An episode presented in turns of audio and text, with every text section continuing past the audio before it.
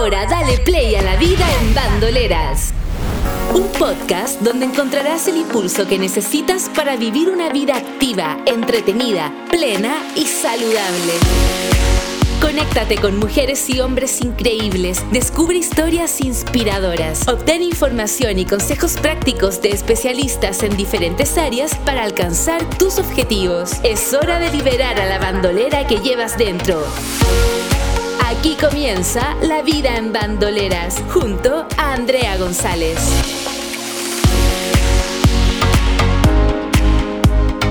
Hola, ¿cómo están? Ya es viernes y mi cuerpo lo sabe. ¿Tu cuerpo lo sabe? ¿Cuánto sabes de tu cuerpo? No, si este es un simple juego de palabras para que hablemos de imagen corporal, peso corporal, musculatura y salud. Para eso invitamos a María Jesús Echeverría, la profesora feliz. Hoy en la vida en bandoleras mantenemos el modo aquelarre, por eso vamos a conversar de sacrificio versus retribución desde el testimonio del atleta Javi Faleto, seleccionada nacional y deportista de ASICS Chile. Soy Andrea González y aquí comienza un nuevo capítulo de La vida en bandoleras. La vida en bandoleras es un podcast presentado por ASICS.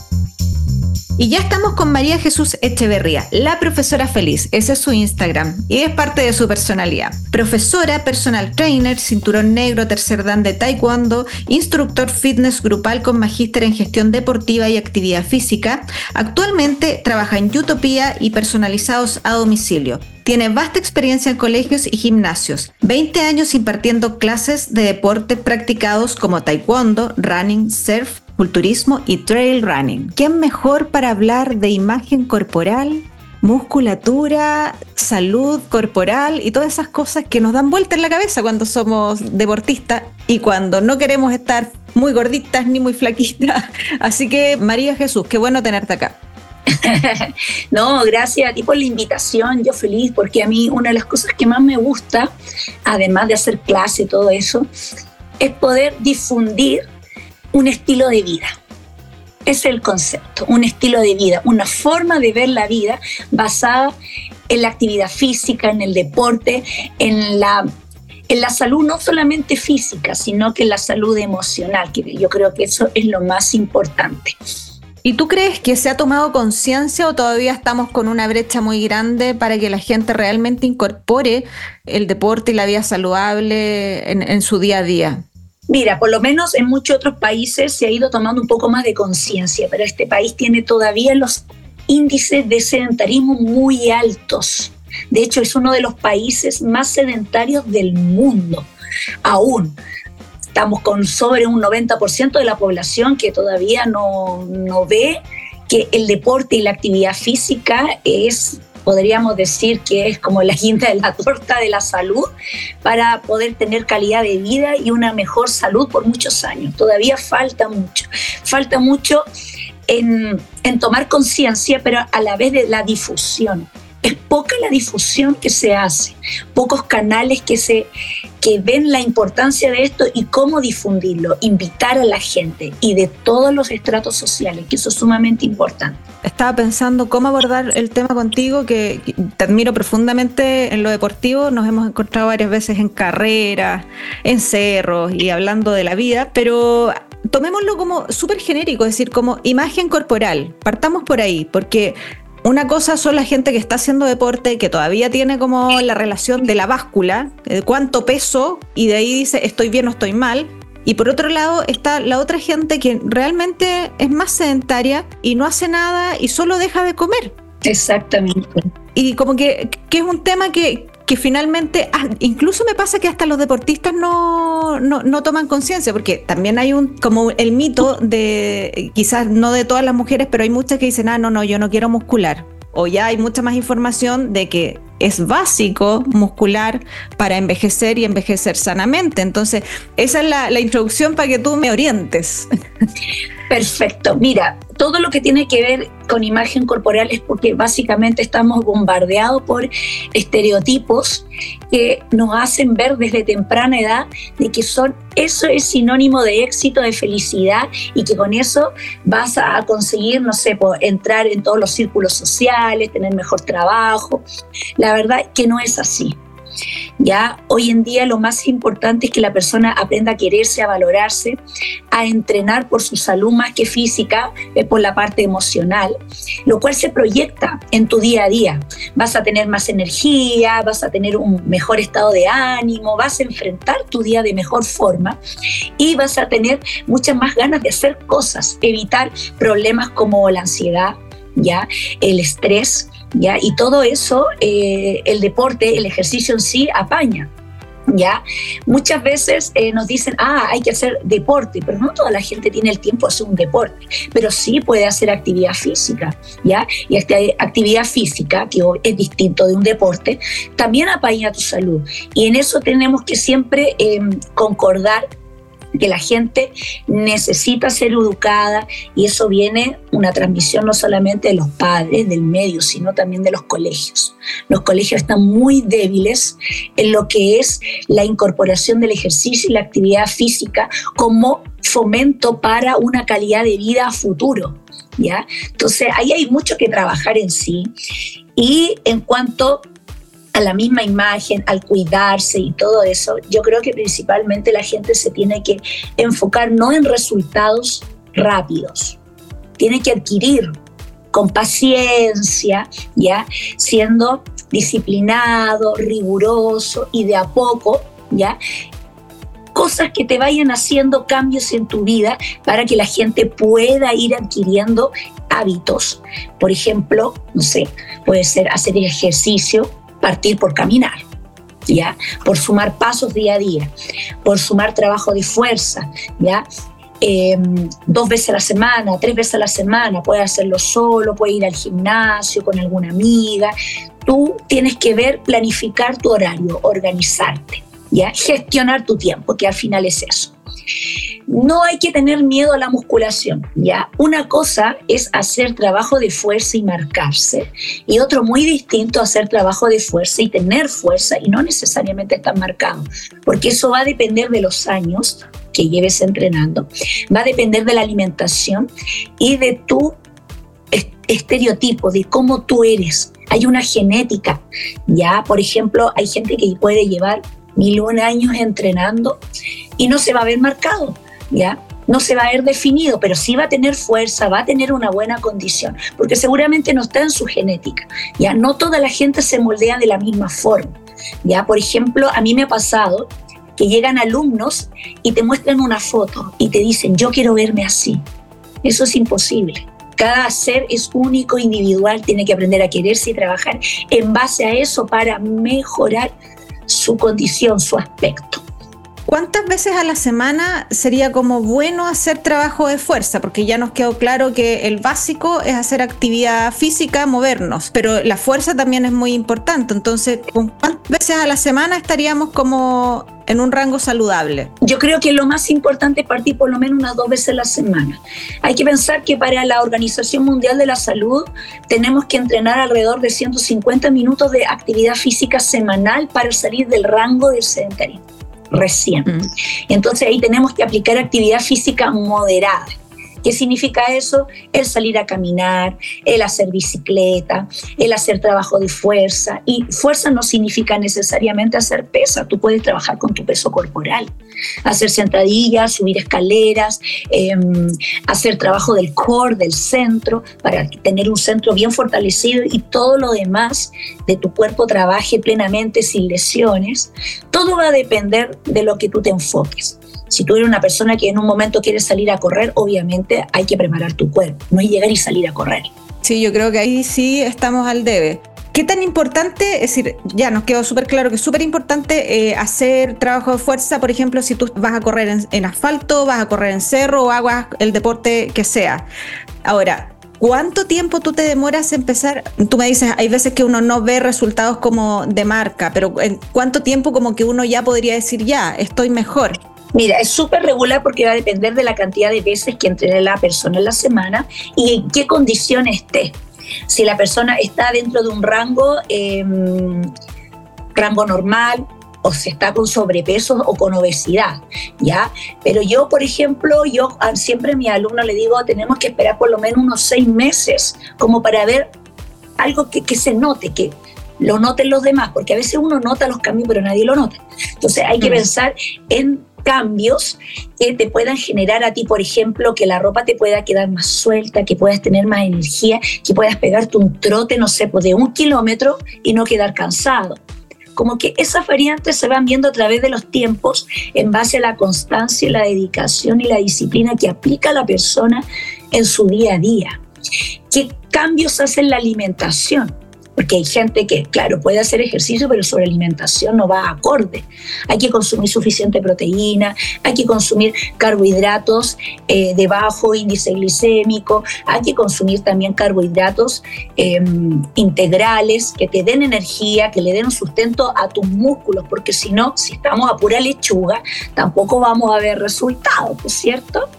Frutas, verduras, vitaminas, suficiente agua, horas de sueño que son sumamente importantes para ver resultados. Si una persona duerme 3, 4 horas día, no va a haber resultado, aunque entrene la vida, no va a pasar nada porque su cortisol va a subir por las nubes y que va a generar más grasa, más estrés, debilidad, cansancio y al final va a terminar abortando la misión. Ahora que hablaste del peso, es decir, ¿con qué se baja más el porcentaje de grasa? ¿Con pesas o con cardio?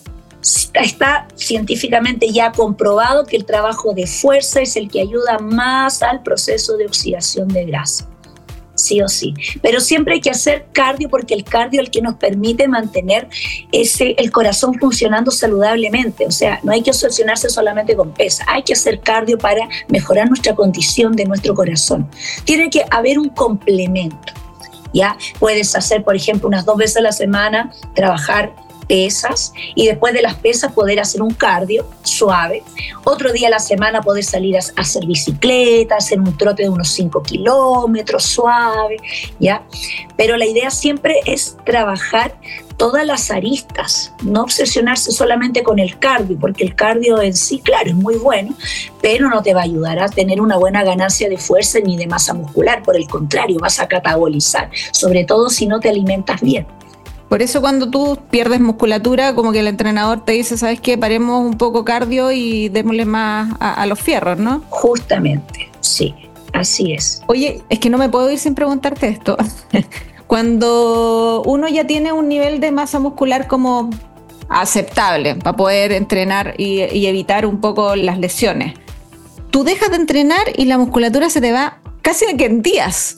Y la recuperación es muy lenta. Yo creo que también tiene que ver con la edad que uno tiene, pero ¿cómo hacemos cuando nos pasa esto? ¿Cómo regresamos si es que tuvimos que parar un rato? Mira, va a depender de muchas cosas, pero entre esas tenemos que siempre tomar conciencia que cuando uno ya pasa los 40 para hombres y mujeres, no producimos el mismo nivel de testosterona. Baja el nivel de testosterona y baja la capacidad de recuperarnos ya empezamos a perder más masa muscular de lo normal que una persona de 30 y que de 20.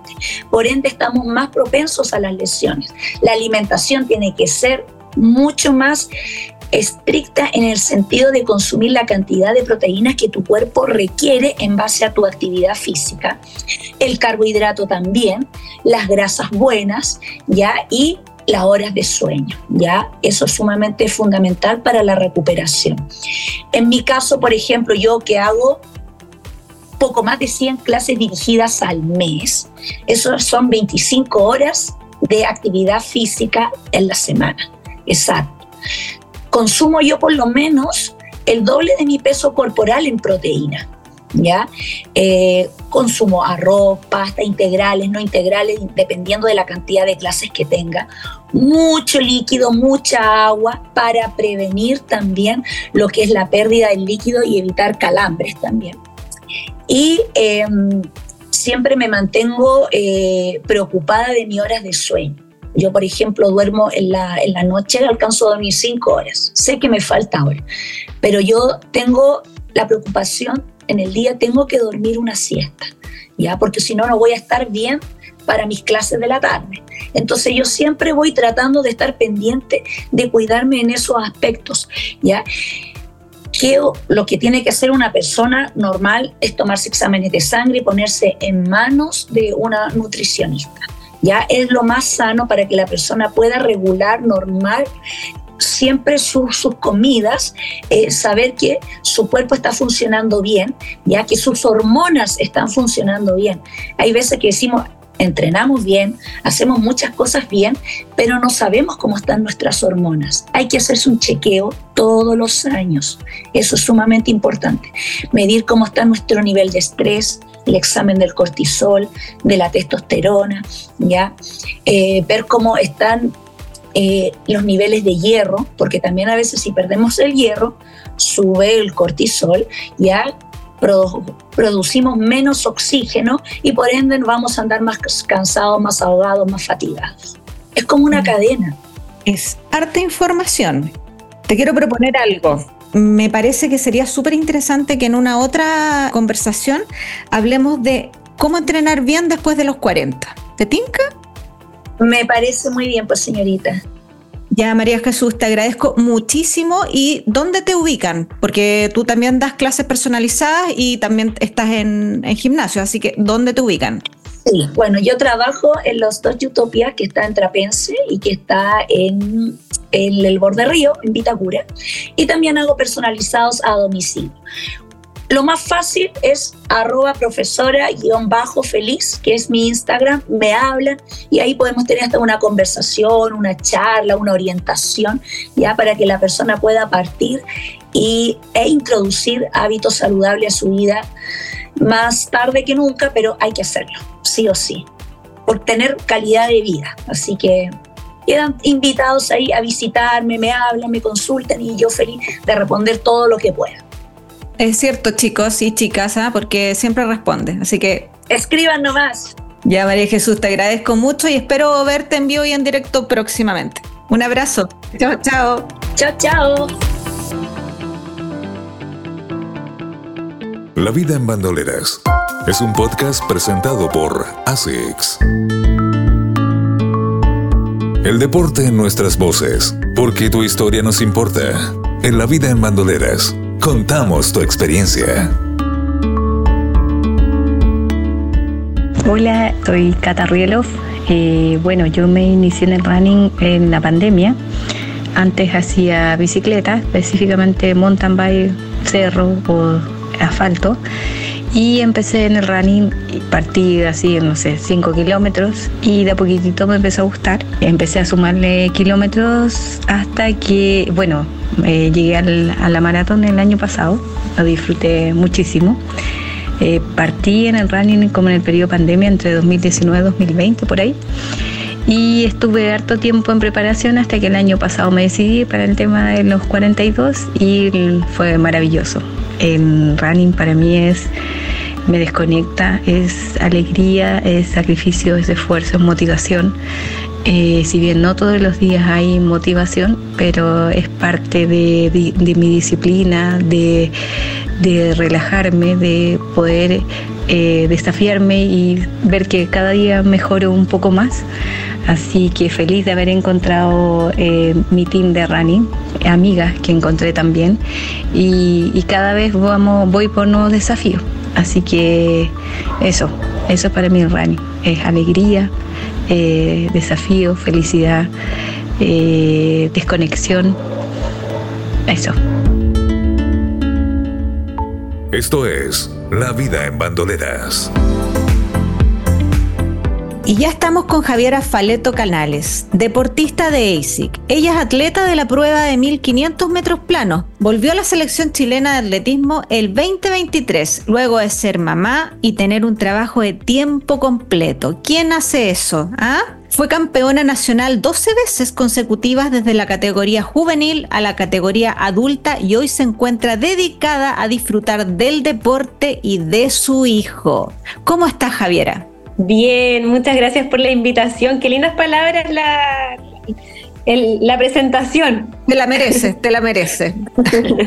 Oye, Javi, bueno, vamos a hablar del sacrificio versus retribución en el deporte, porque bueno, tú eh, estuviste un tiempo fuera, y volviste en una situación así como bien 4x4, es decir, haciendo todo, es decir, cómo te organizas, cómo van tus ritmos, eh, el sentir que hay un gran sacrificio detrás de los entrenamientos, de organizar el tiempo, versus como la retribución de todo eso.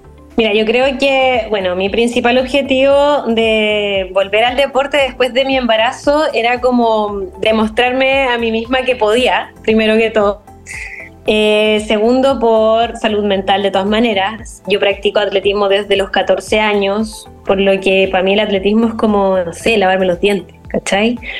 Fue súper duro eh, el estar embarazada y, y no poder entrenar como yo quería, sin embargo, entrené hasta los ocho meses. Incluso ya como que en el último mes intentaba moverme un poquito más como para adelantar un poco el embarazo porque ya estaba un poco aburrida de estar con la guata grande. Pero eh, en general, volver al deporte siempre va, para mí en estos momentos va a ser eh, salud mental. Es algo que, que hoy en día lo tomo como, como una forma de desestresarme, una forma de liberarme. Eh, el estrés de la pega es, es bastante, pasé de, de, cero a mil después de...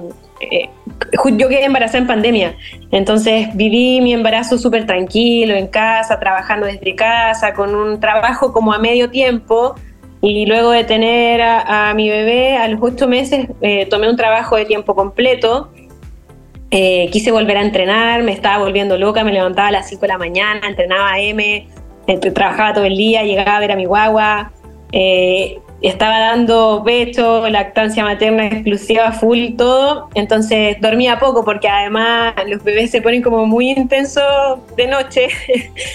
Así que bueno, fue complejo, pero em, de todas maneras tuvo, valió la pena, de todas maneras. Y ahora ya como que le bajé un poco la pata al acelerador, como que conseguí volver a estar en la selección, eh, volver a representar a mi país, que era como uno de mis principales objetivos. Y, ahora ya como que estoy en, esa parada en que quiero correr por, para disfrutar. No quiero estresarme, hay días que en verdad no tengo ganas porque no tengo ya, ya tengo 32 años, ya no es lo mismo que cuando uno tiene 25 y estoy cansado y salí a entrenar igual. Ya, ahora ya no es un poco, no es tan como, no me obligo, ¿cachai? Intento siempre disfrutar y que eso se note y transmitirlo también a, mis alumnos que, que compartimos esa pasión por, por el running, por el entrenamiento. Así que me lo estoy tomando con un poquito más calma pero eh, de repente me agarra el bicho de la competición y, quiero volver a estar en el alto rendimiento y así estoy. Soy una montaña rusa de emociones, pero me dejo llevar, ¿cachai? Como que hago lo que mi corazón, mi alma y mi cuerpo dicen. Pero sin duda la llegada de Bruno también te ayudó como a bajar los ritmos, ¿no? De todas maneras, o sea, no hay cuerpo que aguante con, con la carga física y emocional, porque en el fondo... Eh, está la pega y para entrenar también tenéis que quitarle tiempo a tu guagua. Eh, había veces que en verdad no, no, quería entrenar, pero tenía el objetivo claro y quería llegar al sudamericano, me sentía culpable. Siento que las mujeres igual lidiamos un poco mucho con eso, con la culpa, con que, pucha, debería estar en la casa con mi hijo y estoy acá entrenando y yo creo que le pasa a un montón de gente, sobre todo cuando los, los, los hijos son chicos.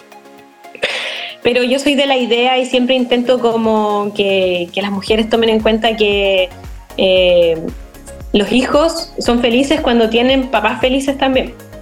Y, eso en todo sentido, o sea, eh, un matrimonio infeliz, por más que quieran continuar juntos, los niños se dan cuenta finalmente y ahí al final es, eh, sí o sí hay una tranca después, entonces papás felices, niños felices, sea como sea. Y yo intenté como agarrarme mucho de eso y, que Bruno igual se empape de lo que es el deporte. Nosotros vivimos en son del deporte, eh, papá de Bruno también es atleta, entonces eh, esperamos que algún día él también disfrute y poder decirle como, oye, la mamá entrenó cuando te tenían la guatita, después cuando eras bebé, a veces lo llevamos a la pista, estamos los tres compartiendo en ese ambiente y es lo que ojalá él, él elija y lo vamos a apoyar a full. Finalmente es eso, lo estás preparando. Es decir, para él va a ser una forma de vida. Claro, claro, la idea es que se, que se críe en ese ambiente y si él elige el alto rendimiento bien y si no, que lo haga por, por salud, por, por bienestar, etcétera. O sea, uno siempre dice como, no, cero presión, pero al final igual uno más o menos como que los lleva por el camino y los empiezas a apoyar y, y quieres que obviamente elijan ese camino que tú tanto amas. Oye, mencionaste el tema de las culpas. Yo creo que, sin duda eso es algo recurrente en nosotras las mujeres y, también las que no tienen alto rendimiento. yo creo que, es una constante por cómo funcionamos socialmente. Es decir, uno siempre está pensando que estoy dejando de ser esposa, dejando de, de lado los niños. ¿Cómo has ido manejando tú eso? Aunque tienes el apoyo también de que tu marido está en la misma sintonía. Claro, mira, igual el apoyo familiar, yo tengo la suerte de tener una red de apoyo importantísima entre los abuelos del Bruno, eh, mi familia, que todo, el Brunito es como de mi, de, mi parte, de mi familia, es el único bebé, entonces es como el chiche, o sea, todos quieren cuidarlo, ¿cachai? Y yo tengo un apoyo importante, yo sé que hay muchas mujeres que no tienen ese apoyo y de verdad me saco el sombrero por las que lo hacen sola, o sea, tremendo, yo me muero pero yo tengo la suerte de tener una red de apoyo muy importante y la cual me permitió poder desarrollarme en toda, en toda área, ¿cachai? O sea, como deportista, como profesional, como mamá, como todo. Pero, pero sí o sí tengo esa culpa y a veces fui en muchas oportunidades fui a la pista, eh, lloré antes de empezar a entrenar y dije ya estoy acá, démosle, ¿cachai? Pero también porque somos muy hormonales, porque somos muy sentimentales. Yo soy muy de, si tengo ganas de llorar, lloro, chao, no estoy ni ahí. Y creo que es sano. creo que, es bueno como estar afuera de esos sentimientos y, es como, como el meme que dice una lloradita y a seguir. Esa literalmente soy. Yo lo encuentro súper sano porque de verdad uno se cuestiona mucho. Cuéntame, ¿cómo lo haces para organizarte entre un trabajo tiempo completo, estar en la selección, los tiempos de entrenamiento, tu hijo? Es decir, ¿cómo lo vas manejando? Mira, yo, bueno, eh, yo creo que lo principal es como la voluntad. La voluntad de, ya, quiero esto, voy, me organizo yo em, lo que mejor me funciona a mí es entrenar a M, eh, luego trabajar y luego llegar a casa y estar con Brunito. A veces no me alcanzaban los tiempos, a veces tenía que eh, salir de la pega, irme a entrenar, cansada, con todo el estrés y la carga, porque realmente es agotador estar todo el día en función de, estudiantes, universitarios. Eh, yo no estoy todo el día, yo trabajo en una oficina, pero no estoy todo el día sentada, entonces también eso igual es es un poco fuerte, pero cuando tienes las ganas y, esa voluntad de ya, bueno, me voy a levantar temprano y voy a ir a entrenar y vamos y démosle, ¿cachai?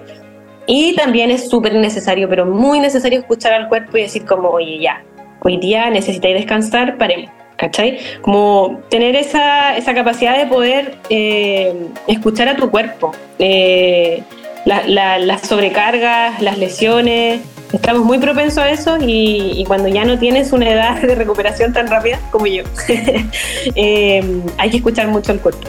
Tú trabajas en una universidad, también en el área deportiva. Yo soy coordinadora de deportes de la Universidad San Sebastián, estoy a cargo de todas las selecciones deportivas, los talleres extraprogramáticos, trabajo en el área de asuntos estudiantiles, así que por ende colaboro también con otras áreas. Y además tengo un trabajo em, que, lo, que es solamente martes y jueves, donde hago clases de atletismo formativo con niños. Y después de eso trabajo con eh, atletas adultos, eh, runners, etc. Pero em, los martes y los jueves, a pesar de que esa pega es tarde, es de 6 a 8 de la tarde, es como un momento donde yo voy a trabajar, pero disfruto de principio a fin. Para mí yo creo que mi pasión es definitivamente el atletismo. Eh, se me da mucho el trato con los niños. Eh, los adoro, pero los adoro y ellos me adoran a mí, así que es un momento donde lo pasamos estupendo, me muero de la risa con ellos, les saco la mugre entrenando y al otro día cuando no estoy y viajo eh, me extrañan y eso a mí me llena el corazón, así que feliz, feliz de la vida que elegí. Tienes un ciclo así completamente perfecto. no, y cuesta, y lloro, y me canso y todo, pero, pero mm. es lo que elegí, lo amo y, estoy feliz, agradecida de, que se me hayan presentado estas oportunidades. No, te agradezco un montón tu testimonio finalmente y me gustaría como que le dejaras a las corredoras que te están escuchando un mensaje de cómo lidiar con esto del sacrificio versus la retribución y, y cómo animarse para continuar y decirles también que se den al tiempo de llorar si quieren llorar. Exacto, de todas maneras, mira, yo creo que uno comete mucho el error de ver redes sociales, de ver a la tipa estupenda con el six-pack que entrena todos los días y es regia y es mamá y no sé qué, y tú ahí que no te querés levantar de la cama, qué sé yo. Oye, eh, cada uno tiene su vida, sus tiempos, sus ritmos, su horario. Eh, lo más importante es organizarse y si no entrenas nada, parte con un día a la semana, luego al mes siguiente parte con dos días y así te vas a ir superando, te vas eh, motivando y, y, de verdad, o sea, hay que, hay que hacerse las ganas, hay que hacerse el tiempo porque es demasiado necesario darnos tiempo para nosotras nosotros no podemos vivir en función de los hijos, los hijos los amamos, los adoramos, son lo mejor que nos ha pasado, pero una mamá feliz no puede criar a un niño feliz. Así que eh, amor propio, eh, motivación, ganas, voluntad y, para adelante, pues. Sí, para eso estamos aquí, para vivir. un gran mensaje, darse tiempo, quererse, mamá feliz, hijo feliz. Así que te agradezco mucho. Javiera Faleto, deportista de ASIC Chile. Gracias por estar con nosotros en La Vida en Bandoleras. Estás escuchando La Vida en Bandoleras junto a Andrea González. Autocuidado y tiempo para uno mismo. Las mujeres que asumen múltiples roles a menudo descuidan su propio bienestar. No olvides reservar tiempo para hacer actividad física, Evitar el sedentarismo es fundamental para bajar los niveles de estrés. Prevención de lesiones. Dedica tiempo al fortalecimiento muscular, ya que puede ayudar a prevenir lesiones comunes como problemas de espalda y articulaciones. Equilibrio entre roles. Formula la estrategia para equilibrar tus múltiples responsabilidades. Ser madre, esposa, hija, trabajar y entrenar puede ser abrumador. Establece prioridades y encuentra un equilibrio que funcione para ti. La vida en bandoleras es un podcast presentado por ASICS. Soy Andrea González, periodista, y me encantan los días viernes de La vida en bandoleras. Aquí hablamos de todo y para todos. Entregamos información, contenido de valor y compartimos vivencias. Apostamos por mente sana en cuerpo sano. Con la profesora Feliz hoy hablamos de imagen corporal, cómo estar más saludables y la importancia de mantenernos activos. Y Javiera Faleto nos contó de sus experiencias de vida, siendo atleta, mamá, con trabajo tiempo completo, algo así como que nos dejó una receta para lograrlo sin culpas, disfrutarlo y no morir en el intento. Vamos cerrando este nuevo capítulo. Si nos quieres escribir para compartir tus experiencias, para sugerirnos temas, simplemente para darnos feedback, nos puedes escribir por interno de arroba bandoleras.cl y donde nos encuentras en www.bandoleras.cl, en Spotify y en cualquiera de tus plataformas digitales favoritas. Y recuerda, bandolera, nunca pierdas tu muchosidad. Hasta aquí, la vida en bandoleras. Esperamos que hayas descubierto cómo abrazar una vida en plenitud, llena de bienestar y positividad. La vida en bandoleras, junto a Andrea González, el podcast donde encuentras el impulso que necesitas para vivir de manera saludable. Nos escuchamos en un próximo capítulo.